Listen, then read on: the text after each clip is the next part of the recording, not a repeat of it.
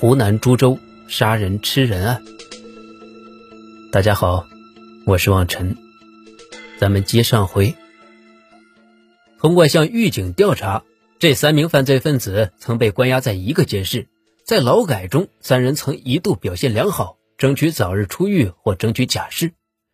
专案组从湖北宜都警方调查获悉，在宜都劫车杀人的犯罪分子作案后逃往湘西山中就失去踪影。推断有熟悉湘西的人参与作案，在联想株洲幺幺四案中一定有株洲人的判断，专案组确定李增明、杨树、胡斌文等三人有重大的作案嫌疑。专案组接到报告后，认为收网时机已经成熟。二月一日凌晨，下达了围捕命令，要求各路侦查员先对三人的住处进行秘密围控、相机行动。并选择出身干部家庭、家境较好的杨树作为第一个抓捕对象。二月一日，在湘西市布控的民警获悉，杨树将于当日上午到吉首市火车站接一名女网友，抓捕时机来了。上午十时许，在吉首市火车站附近一面馆内，当打扮的风度翩翩的杨树应约来到面馆，刚坐到女网友对面时。早守候在邻桌的便衣侦查员便将其擒获。被抓后，杨树自知大势已去，哀叹道：“完了，彻底完了。”随即用头撞墙，又欲咬舌头自残。刘和副支队长眼疾手快，马上冲上前，用力打了杨树一耳光，用手掰开其口，制止其自杀。侦查员还从他家中搜出一把小口径手枪。杨树家人完全不知道发生了什么，直到看见手枪，才明白了刚出狱的杨树又犯下了滔天大罪。经突审，杨树很快便倒豆子一般的交代了其伙同彭斌文、李增明持枪杀人的犯罪事实。三人在湖南省第一监狱服刑时结识，服刑期间他们就不思悔改，经常在一起切磋作案经验，并相约出狱后搞点大路。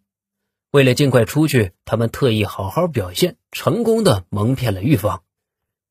二零零四年十月左右，杨树从亲戚手中借了一万元钱，纠集彭李二人，决定选择开高档车的人作为目标，伺机抢劫。他们先通过另一个狱友在贵州购买了一支仿五四式手枪、一支六四式手枪以及十二发子弹、三桶炸药。随后，他们坐火车到湖北宜都。用假身份证办理了银行卡，购买了胶纸袋等作案工具，并自制了六个简易炸弹，相约一旦遇到民警拦截盘查，就持枪反抗，引爆炸弹。十一月十七日晚七时许，三个劫匪在宜都市人民公园门口持枪劫持了该市信访办副主任刘某驾驶的黑色桑塔纳轿车，到宜都附近一座山上，用胶纸袋将车上两人手脚捆住。抢走现金两千元及两部手机，还有银行卡，将受害人藏进车尾箱，开车向湖南方向逃窜。在湖南沅陵县的一座山上，彭等人威逼刘某两人说出银行卡密码，但因银行卡磁条被消磁而无法取款。随后，他们用领带将刘良二人勒死。而这个彭斌文呢，突发奇想，割下了梁某的阴部，说要补补身子。之后，他们在一路边小店买来了炊具和佐料，在野外做了一份人肉火锅，对着烧酒海吃了一顿，然后分头逃回老家藏匿。不久后，彭斌文又打电话约杨树出去干活。